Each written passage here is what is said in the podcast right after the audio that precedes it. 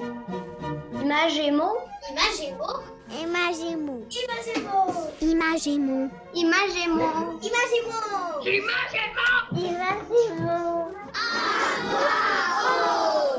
Bonjour, c'est Marie Lalande au micro d'Image et mots à voix haute, épisode du 16 octobre 2022. Aujourd'hui, en première partie, à Dis-moi ce que tu lis, je reçois Isabelle Montesino-Gelais, co-directrice du Centre de diffusion et de formation en didactique du français de l'Université de Montréal, professeure et chercheuse en didactique et co-rédactrice de la revue périodique Le Pollen. Ensuite, on écoute Laurence Létourneau-Pilon de la librairie Le Qui nous présente ses coups de cœur de libraire, des livres dont vous êtes le héros. Et en fin d'émission, je vous présente quelques actualités rares afin de faire des liens avec les actualités littéraires, les livres qui sortent et des événements littéraires qui se vivent tout près de chez vous. Encore aujourd'hui, tout plein de livres et de choses à découvrir sur la littérature jeunesse. Bonjour, je m'appelle Morgane et j'ai 9 ans. J'aime lire à voix haute parce que j'aime partager ma lecture. Dis-moi ce que tu lis. Dis-moi ce que tu lis, c'est le moment privilégié de l'émission où on rencontre des gens qui lisent des livres jeunesse. Aujourd'hui, on rencontre quelqu'un qui lit et qui fait lire les livres jeunesse. C'est avec un grand plaisir que je reçois Isabelle Montesino-Gelais. Bonjour et bienvenue Isabelle. Bonjour Marie. Ah, Isabelle, on vous présente aux auditeurs d'abord, si vous voulez, vous êtes connue des enseignants et des enseignantes, surtout en fait, mais beaucoup parce que vous formez les étudiants et les étudiantes en éducation. Vous êtes professeur titulaire à la Faculté des sciences de l'éducation au département de didactique euh, du français de l'Université de Montréal depuis 1999. Vous avez participé à plus d'une vingtaine de recherches en didactique de la lecture et de l'écriture. Vous avez également publié plusieurs ouvrages euh, à propos de lecture et d'écriture. C'est un grand, grand, grand honneur de vous recevoir à Imagémo à voix haute, Isabelle. Merci de m'accueillir. Et c'est un, vraiment un grand plaisir. J'aimerais beaucoup qu'on parle de ce que vous avez créé avec votre collègue Marie Dupin de Saint-André, c'est-à-dire le périodique Le Pollen. Qu'est-ce que c'est, Isabelle, Le Pollen, et à qui ça s'adresse, ce périodique? Oui, alors Le Pollen, c'est une revue numérique professionnelle Mhm. qui est centrée sur le recours au réseau littéraire pour enseigner au primaire. Un réseau littéraire, c'est un regroupement d'œuvres qui est accompagné de nombreuses activités euh, de manière à les faire vivre en classe. Cette revue, elle est née de notre volonté, à Marie Dupin de Saint-André et à moi, d'offrir une ressource qui permet aux enseignants de se former à l'usage de la littérature jeunesse en classe et aussi de disposer de nombreux exemples de réseaux littéraires avec des visées variées, tant pour développer les compétences en français que pour intégrer différentes matières. Notre premier numéro est paru en mars 2012, ça fait donc 10 ans. Bravo, bon anniversaire. Merci beaucoup. Et en fait, depuis un certain nombre d'années, il y a trois parutions par année. Une en avril, une en septembre et une en décembre. Mhm. Le numéro 38 vient de paraître en septembre. C'est assez dodu comme genre de numéro. Il, il- compte euh, 330 pages. Oui, hein, ça, c'est euh, une, une grande différence. euh, Dans les dix ans, là, cette revue-là, elle a pris du coffre. Hein? Tout à fait. On a de plus en plus de collaborations. On développe de plus en plus les, les réseaux que, que cette revue comporte pour, euh, pour, les, pour les rendre clés en main, faire en sorte que ce soit des ressources vraiment euh, faciles à utiliser. Donc, chaque numéro, c'est sont centrés sur euh, des réseaux littéraires. Donc, par exemple, dans le dernier numéro, il y en a un pour le premier cycle qui euh, s'articule autour d'œuvres d'Élise Gravel.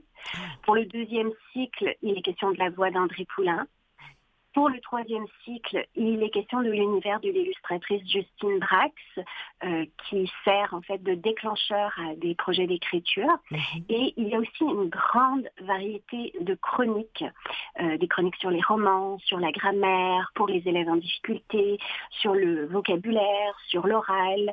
Euh, on, on donne aussi des outils pour mieux comprendre comment analyser la littérature jeunesse. On aborde des dispositifs d'enseignement particuliers. Il est également question de documentaires, de bandes dessinées, euh, de la question de la diversité et du français langue seconde. Et en plus, on a plein de partenaires. Donc, on a Communication Genèse, Biblius, Le Ligné.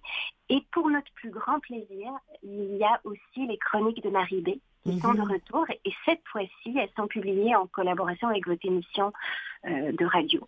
Oui, Euh, oui donc, c'est dans ce, numéro-ci, euh, Marie, elle parle de la lecture comme d'un acte de résistance dans un très beau texte. Oui, un très beau texte qui a été publié dans une des émissions de l'an dernier.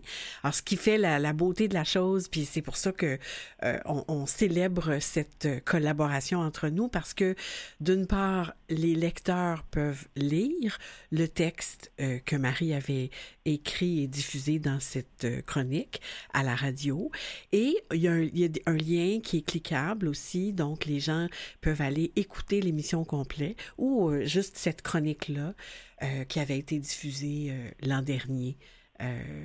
à l'émission. Ah, ça, c'est intéressant parce que c'est vraiment une collaboration pour nous, pour Marie. Moi, j'aime bien mettre en valeur tout ce qu'elle fait. Dites-moi, Isabelle, pourquoi vous l'avez nommée Le Pollen, cette revue numérique? En fait, c'est une référence à la citation d'un philosophe chinois qui Mm. s'appelle Lin Yutang, qui a écrit un très beau livre en 1938 qui s'appelle L'importance de vivre. Et euh, dans ce livre, il estime qu'un auteur favori ou un amour littéraire, c'est le pollen d'une âme. Oh, Donc, wow! euh, L'image est, très beau. belle. C'est vraiment très, très beau comme image. Et, et, euh, revenons donc à le pollen. Comment on, a- on y a accès à cette revue numérique-là? Comment on fait?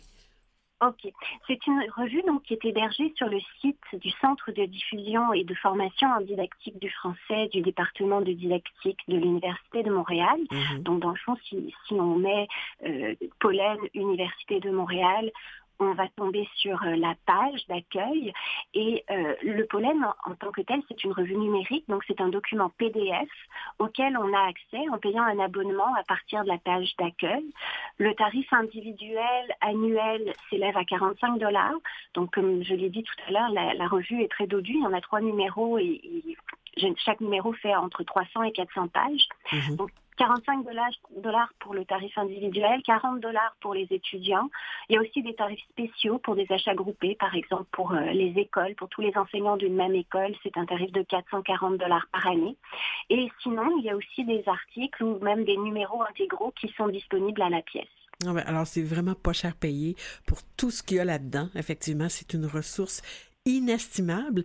On faisait référence à Marie Barguerdian euh, tout à l'heure, donc qui va euh, publier ses chroniques dans la, revue cette année. Euh, J'aimerais revenir à ce manifeste que Marie a écrit, qui s'appelle On a tous besoin d'histoire et qui est aussi partenaire, je pense, de, du pollen. Dans On a tous besoin d'histoire, il y avait cet engagement pour faire euh, rendre la littérature je- jeunesse plus accessible. Et puis, euh, on demandait euh, aux journalistes, aux gens qui écrivent, aux politiciens, aux éducateurs de se positionner. Alors, ça va dans ce sens-là de ce qu'on a tous besoin d'histoire voulait mettre de l'avant. Euh, Dites-moi, Isabelle, dans un autre ordre d'idées, euh, il y a de plus en plus de place dans les classes aujourd'hui pour les albums ou en général les livres pour la jeunesse, par opposition aux cahiers d'exercice ou même aux collections utilisées par les enseignants. Vous les voyez, vous les enseignants, vous les côtoyez? Euh, C'est quoi la place qu'on fait aux vrais livres dans les classes? Alors c'est vrai qu'il y a un réel engouement ces dernières années envers le recours aux œuvres littéraires en classe. Mhm. Par, par contre, puis en fait, on comprend bien pourquoi. Parce que, euh, dans le fond, des œuvres littéraires, ça, ça suscite un plaisir esthétique. Des œuvres de qualité, ça suscite ce genre de plaisir. Mais aussi, c'est une, une source d'apprentissage extrêmement précieuse. Parce qu'à travers des œuvres, on a accès à des auteurs qui sont éloquents, qui utilisent une langue de qualité. Donc, on peut faire des apprentissages à propos de la langue, le vocabulaire, la syntaxe, la rhétorique, etc. On, fait des apprentissages aussi par rapport au monde, en raison des nombreux repères culturels que les œuvres comportent. On apprend énormément sur les relations et sur les autres et sur la régulation des émotions. En raison de l'empathie fictionnelle que l'on ressent comme lecteur envers les personnages et du fait que ça nous donne l'occasion de prendre de la distance sur les éventuels conflits, sur la manière de les résoudre, etc. Hmm. Et ça nous permet également d'avoir de, précieux apprentissages par rapport à soi-même, parce que la lecture implique un retour réflexif. Et euh, la lecture met en scène les œuvres, met en scène des valeurs. Et évidemment, bien, on se définit en, réagissant aux œuvres. Donc, il y a un engouement, puis on le comprend bien. Par contre, baser son enseignement sur l'usage d'œuvres littéraires, c'est très difficile. Oui, c'est ça. C'est très difficile parce qu'il faut une vaste culture littéraire pour choisir des œuvres qui vont être adaptées à ses intentions pédagogiques. Il faut aussi euh, très bien connaître les prescriptions ministérielles ainsi que différents dispositifs d'enseignement pour soutenir tous les aspects de la lecture, de l'écriture et même différents euh, contenus disciplinaires qui sont prescrits. Ouais. Et pour répondre à ta question sur la place accordée aux vrais livres, elle est variable selon les classes. Mais il est clair qu'il y a de plus en plus d'enseignants qui font de leur classe une véritable communauté de lecteurs et d'auteurs. C'est ce qu'on souhaite en fait. C'est vraiment ce qu'on souhaite. Alors, euh, je, suis obligée de couper court, Isabelle, étant donné le temps qui nous file entre les doigts. Je voudrais vous dire merci d'avoir pris ce temps-là avec nous. On encourage les auditeurs à aller sur le site euh, euh, diffusion d'union didactique.scedu.u montréal.ca. Il y aura l'adresse de toute façon sur notre site. Donc, on peut retrouver les articles et les numéros déjà publiés de la revue Le Pollen. C'est vraiment une mine d'or pour les enseignants du préscolaire et du primaire. On fait une... D'abord, merci et au revoir, Isabelle. Merci Marie. Merci. On fait une courte pause musicale et au retour, c'est la chronique Coup de cœur de libraire.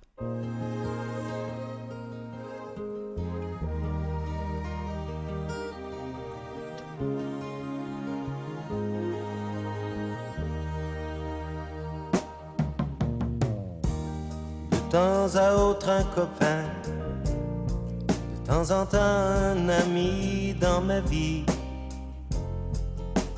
mon frère, qui revient quelquefois, séjourner dans ma tête, qui me prend par la main quand j'en ai besoin, mon frère, il est parti un matin, en disant maintenant c'est toi le plus grand, comprends-moi, je m'en vais dans la vie.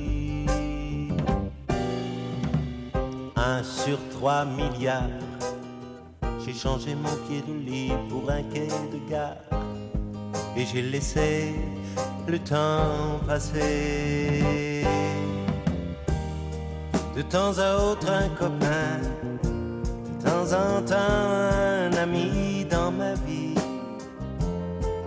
Mon frère, qui revient quelquefois ces journées dans ma tête qui me prend par la main quand j'en ai besoin, mon frère. J'ai changé de grandeur. Janis Joplin est allé vivre ailleurs. C'est peut-être loin ou à côté. Les cailloux font des ronds. J'habite une maison blanche et orangée où on ne voit pas le temps passer. De temps en temps un copain, de temps en temps un ami dans ma vie, mon frère, qui revient quelquefois, séjourner dans ma tête, qui me prend par la main quand j'en ai besoin, mon frère.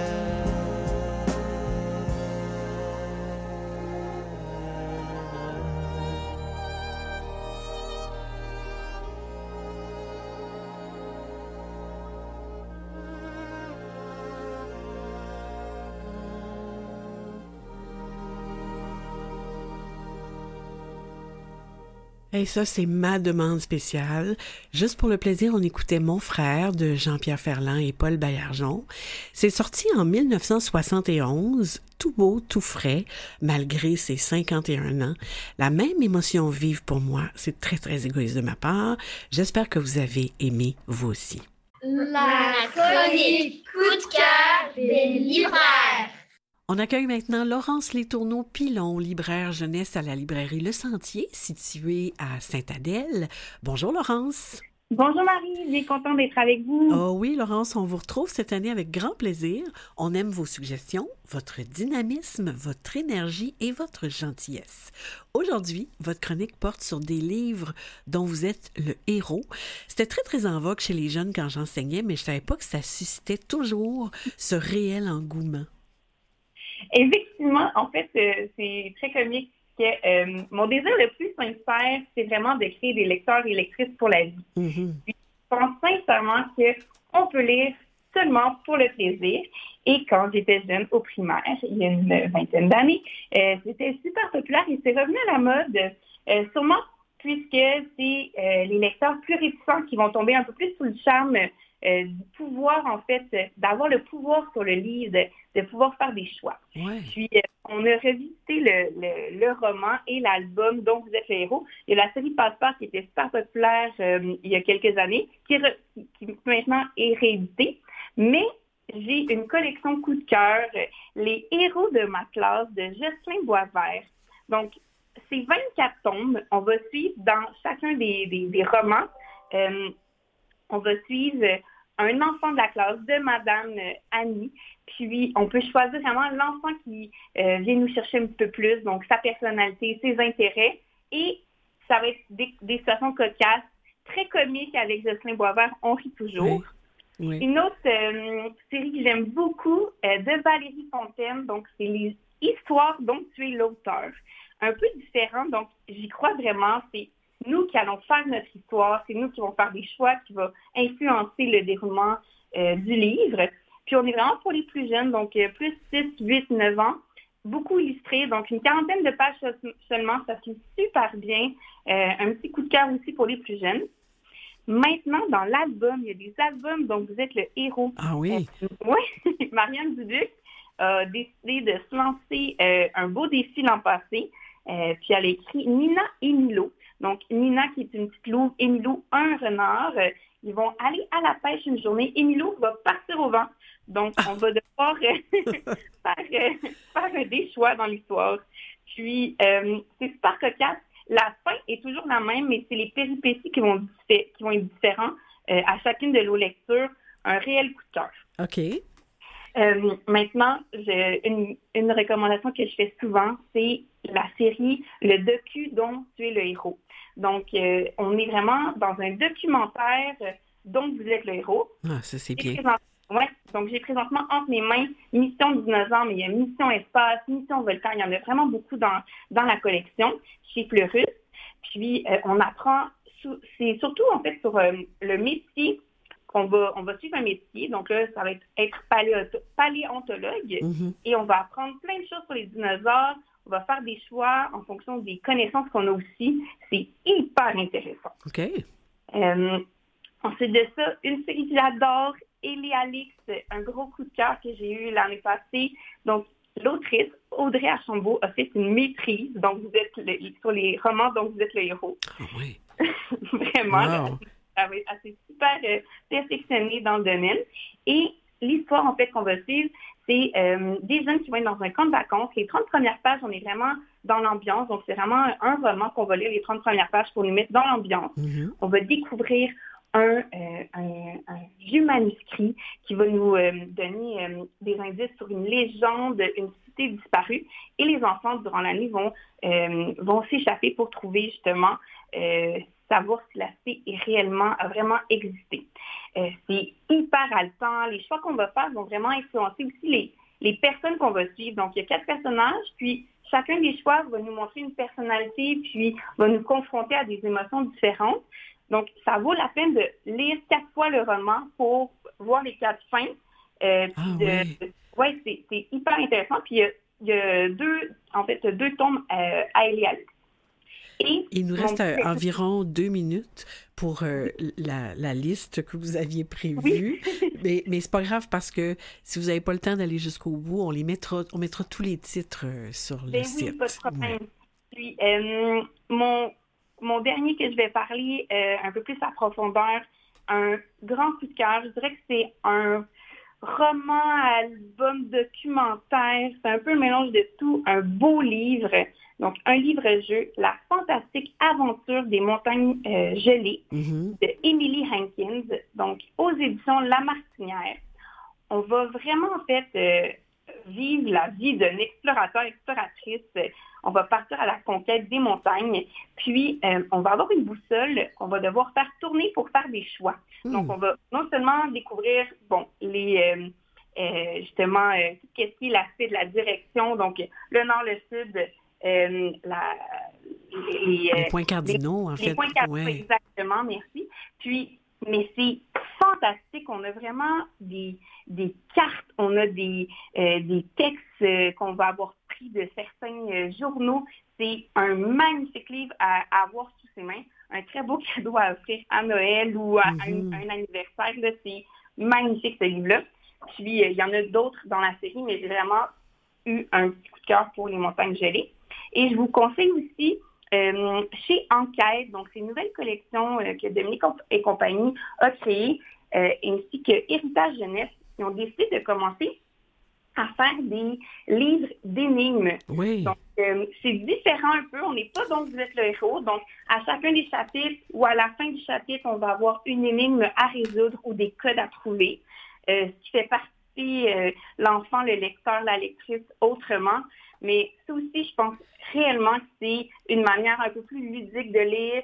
Et d'avoir euh, du plaisir. Exactement. Alors, on rappelle, Laurence, que tous les titres euh, dont vous nous avez parlé se trouveront sur le site et même d'autres. Je vous remercie, chère Laurence. Au plaisir d'une prochaine chronique. Parfait. Au revoir.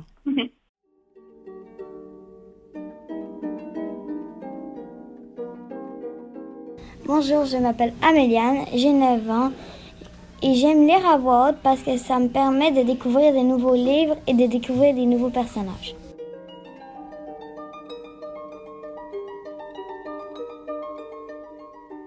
Les actualités rares. Dimanche prochain, le 23 octobre, à Marie raconte, je lis Un ami lumineux de Simon Boulris et Marilyn Fauché des éditions La Courte Échelle.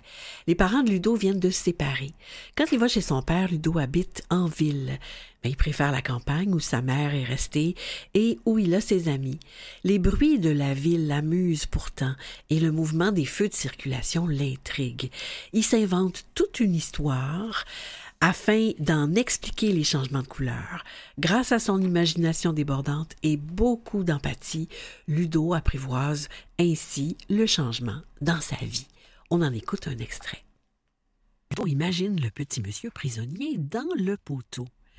Il se fait du souci pour lui et se pose plein de questions. Sort-il prendre l'air de temps en temps? Comment fait-il pour manger? Est-il heureux? A-t-il des amis? Sur fond noir de nuit, Ludo imagine le petit monsieur dans le poteau étroit. Il est assis sur un tabouret, porte des bottes grises, des salopettes rapiécées en jeans bleus, une grosse barbe noire, des lunettes carrées sur le bout du nez et une casquette grise à carreaux sur la tête. Bonjour, je m'appelle Thomas et j'ai 10 ans. J'aime beaucoup lire car ça me permet de me mettre dans la peau du personnage.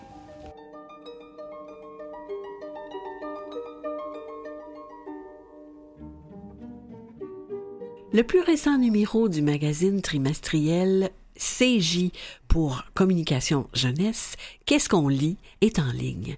On y retrouve la fameuse sélection CJ ainsi qu'une foule de contenus en lien avec la lecture chez les jeunes et les auteurs, les autrices du livre d'ici. Bonjour, je m'appelle Léa et j'ai 9 ans. J'aime lire à voix haute parce que ça permet de m'exprimer.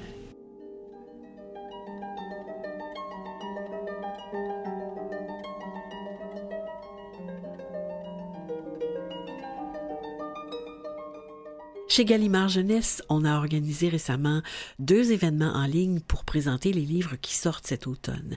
Je vous mets sur le site deux liens. Ben, je vous mets tous les liens, mais particulièrement ces deux liens-là.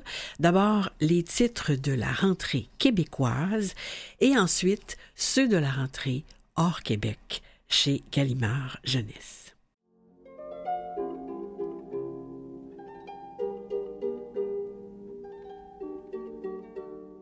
Je m'appelle Ekaterina, j'ai 10 ans et j'aime lire parce que cela me permet de regarder un film dans ma tête.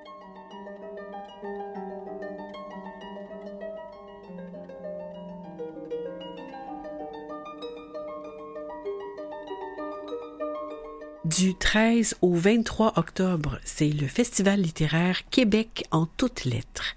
Il y a un volet famille, jeunesse. C'est au réseau de la Bibliothèque de Québec. Il faut réserver, mais c'est gratuit. Tout le long du festival, les familles sont invitées à participer à une foule d'activités en bibliothèque. Au menu, rencontre avec l'autrice des Dragouilles, Karine Gotto, tant à compte et plusieurs autres propositions. Plus d'infos sur le site.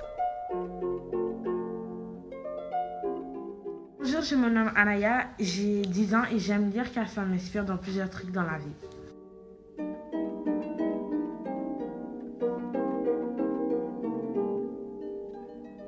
Bonjour, je m'appelle Amak, j'ai 9 ans. J'aime lire à voix parce que j'aime quand les personnes voient comment je me sens.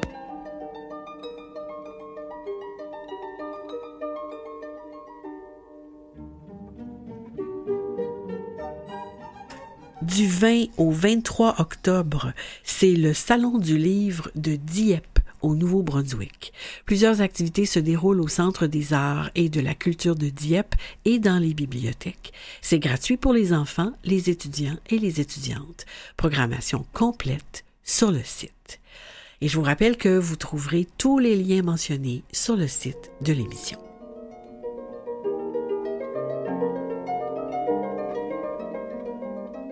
C'est ici et ainsi qu'on termine l'émission d'aujourd'hui. Je remercie tous ceux et celles qui l'ont rendu possible. Isabelle Montesino-Gelais, professeure à l'Université de Montréal, chercheuse en didactique et co-rédactrice de la revue périodique Le Pollen. Laurence Létourneau-Pilon, libraire jeunesse à la librairie Le Sentier à Saint-Adèle. Michel Brûlé au soutien à la recherche, Mathieu Tessier en régie et au montage et Jean-Sébastien Laliberté, chef diffusion technique, mise en onde. Voilà, on se retrouve dans deux semaines. Bonne lecture!